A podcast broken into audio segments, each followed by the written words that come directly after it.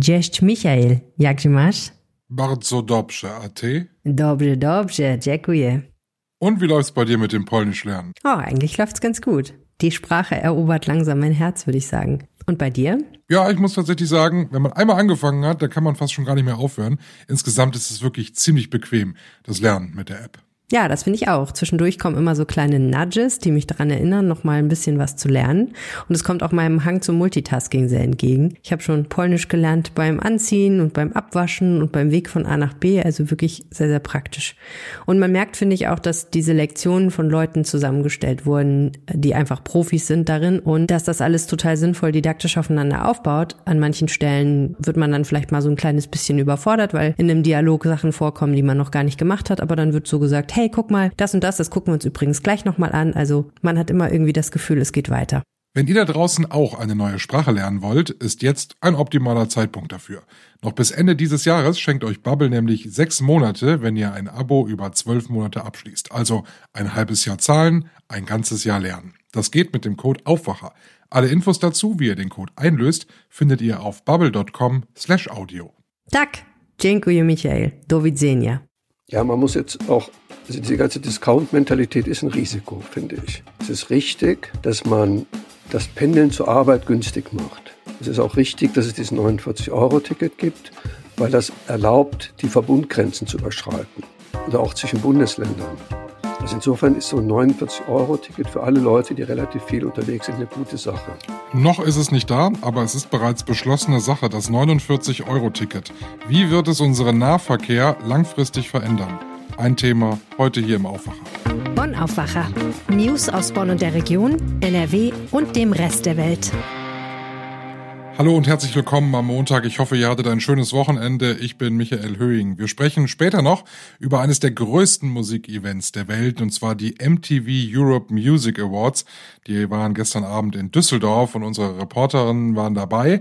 Und wir fassen später zusammen, was wichtig war und vor allem, wie die Stimmung in Düsseldorf gewesen ist und ob sich Düsseldorf denn auch als grandioser Gastgeber dieses Musikevents gezeigt hat. Doch wie gewohnt zunächst der Nachrichtenüberblick aus Bonn und der Region. Im Kamea Grand Hotel in Bonn hat es am Samstag einen Großeinsatz der Polizei gegeben. Drei Männer, darunter ein 42-Jähriger, der zuvor bedroht worden sein soll, wurde am Samstagnachmittag noch an Ort und Stelle von SEK-Kräften festgenommen. In welchem Verhältnis die drei zueinander stehen und wie es zu der Eskalation der Geschehnisse im Hotel gekommen ist, ist unklar.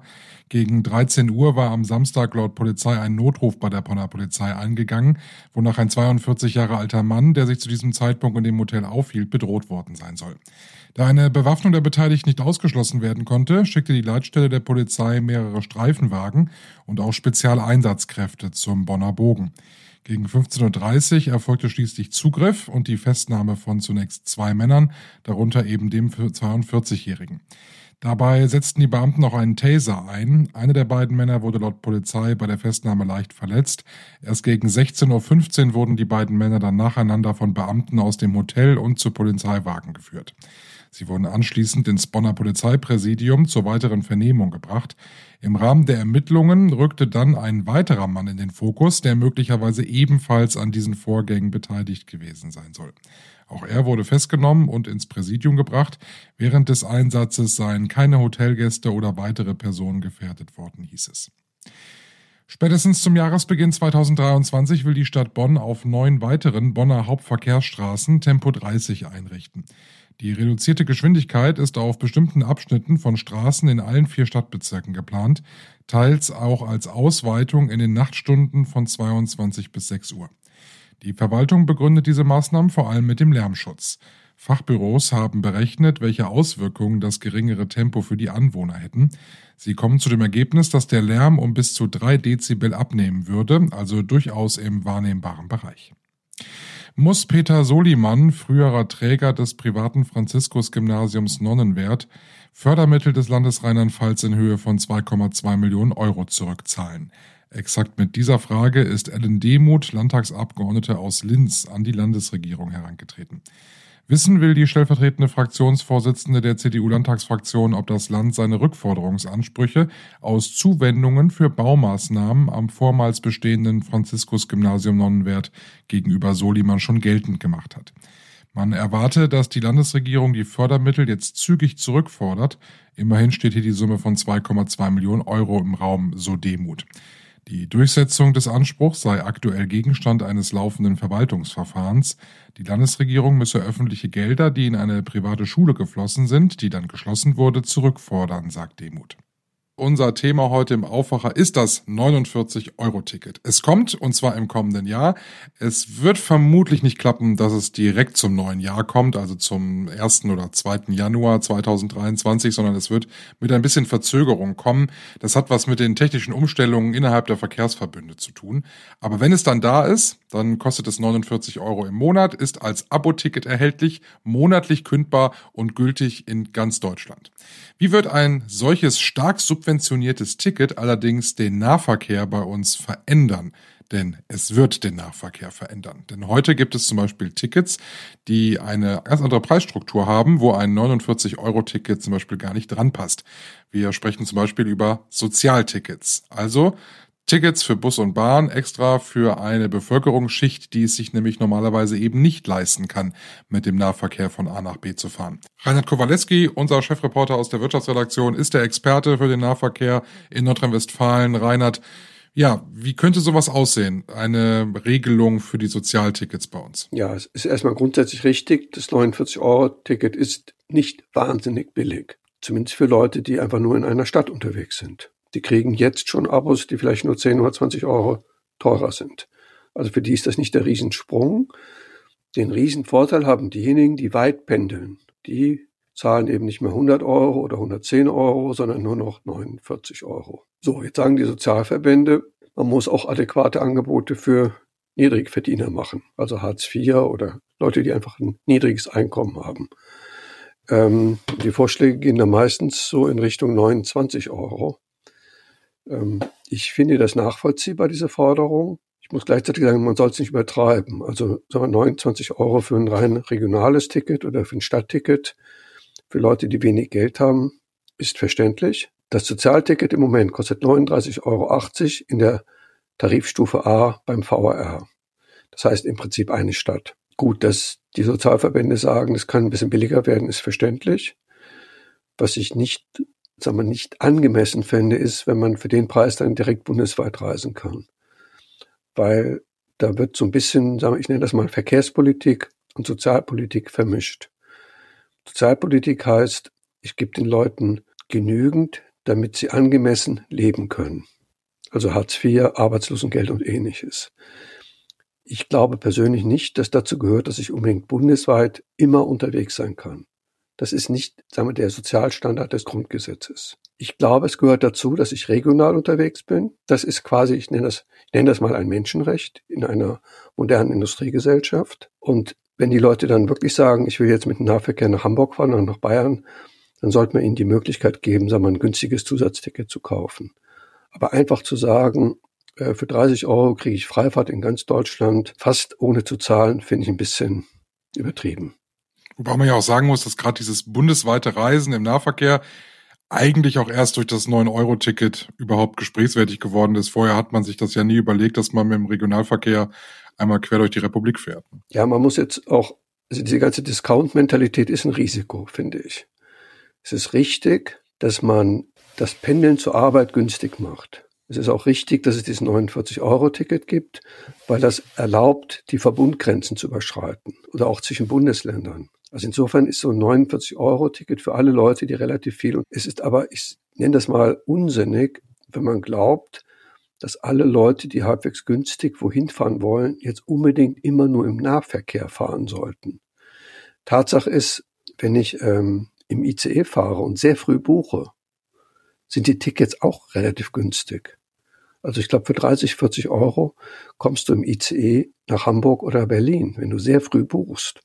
Also das ist also eine Fehleinschätzung, dass ich, äh, um bundesweit unterwegs zu sein, jetzt unbedingt ein, sagen wir, 49 Euro haben, Ticket haben muss. Was glaubst du, was hat ähm, dieses 49 Euro Ticket für Konsequenzen, wenn du dir mal so die Tariflandschaft jetzt im, bei uns in Nordrhein-Westfalen anguckst? Also wenn wir schon sagen, okay, wir müssen die die Sozialtickets überarbeiten, damit es irgendwie äh, damit das irgendwie zusammenpasst. Wird da noch mehr kommen, was man anpassen müsste, damit dieses 49-Euro-Ticket da eine ganz gute Berechtigung auch dazwischen hat? Ja, also wenn ich ein bundesweites Ticket für 49 Euro anbiete, dann ist es natürlich zwingend, dass es ein NRW-Ticket geben muss, das etwas günstiger ist. Also sonst macht sich die Politik irgendwie so etwas lächerlich. Also ob das dann 45 oder 40 Euro kostet, das kann man dann abwägen. Der José Luis Castrillo, das ist ein Vorstand vom VRR, dem größten Verkehrsverbund in NRW, in ganz Deutschland, der sagt, wenn das 49-Euro-Ticket kommt, müssen wir an sich alle Tarife überarbeiten. Also wir müssen da irgendwie so ein Gesamt, neues Gesamtkonzept machen. Mit Schülertickets, mit Studententickets und so weiter. Weil du natürlich wenn du, sag mal, das beste Angebot für 49 Euro anbietest, dann kannst du schlecht für ein Abo, das nur minimal schlechter ist, sagen wir, denselben Preis fordern. Also es gibt dann Druck insgesamt nach unten. Jetzt ähm, kommt natürlich die Sorge, die hatten wir beim 9-Euro-Ticket auch, und da haben wir ja auch schon Schwachstellen im gesamten System gesehen. Wenn wir jetzt ein günstiges Ticket anbieten, wie, wie 49 Euro, ist für Pendler interessant, die sonst jetzt 100 Euro im Monat zahlen würden, das hast du ja gesagt ähm, schafft unser Nahverkehr das, ohne dass wir da jetzt große Summen investieren. Die, die, die Regierung beziehungsweise der Staat investiert ja richtig Geld in dieses Ticket, aber ist da noch Geld da, um die Infrastruktur aus, auch auszubauen? Das ist ja eine berechnete Sorge, die man haben kann. Also zum Teil werden die Schwerpunkte falsch gesetzt. Tatsache ist, dass im Moment immer noch viel mehr Leute mit dem Auto pendeln als mit dem öffentlichen Nahverkehr. Das liegt daran, dass der Nahverkehr zum Teil auch zu schlecht ist. Also es fallen zu viele Züge aus, also die S-Bahn fahren in der Regel nur alle 20 Minuten. Busse fallen aus, äh, Verbindungen klappen nicht so gut.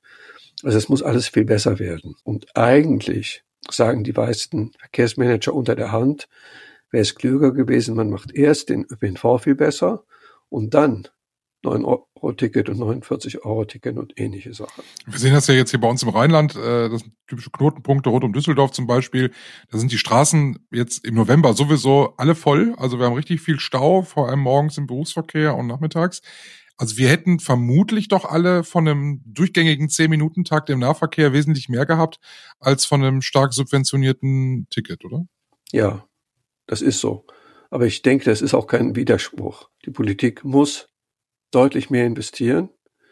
Sie ist teilweise auch schon dabei. Also es ist ja geplant, den sogenannten RAX aufzubauen, der in so einer Art 10-Minuten-Takt zwischen Köln, Düsseldorf, Essen, Dortmund fahren soll. Finde ich ein ganz tolles Projekt. Ähm, das findet ja statt. Es wird auch in den nächsten Jahren irgendwann fertig sein. Und ich rechne auch damit, dass Zehntausende Menschen werden sich dieses 49-Euro-Ticket kaufen, um, sag mal, gelegentlich zu pendeln mit dem Zug.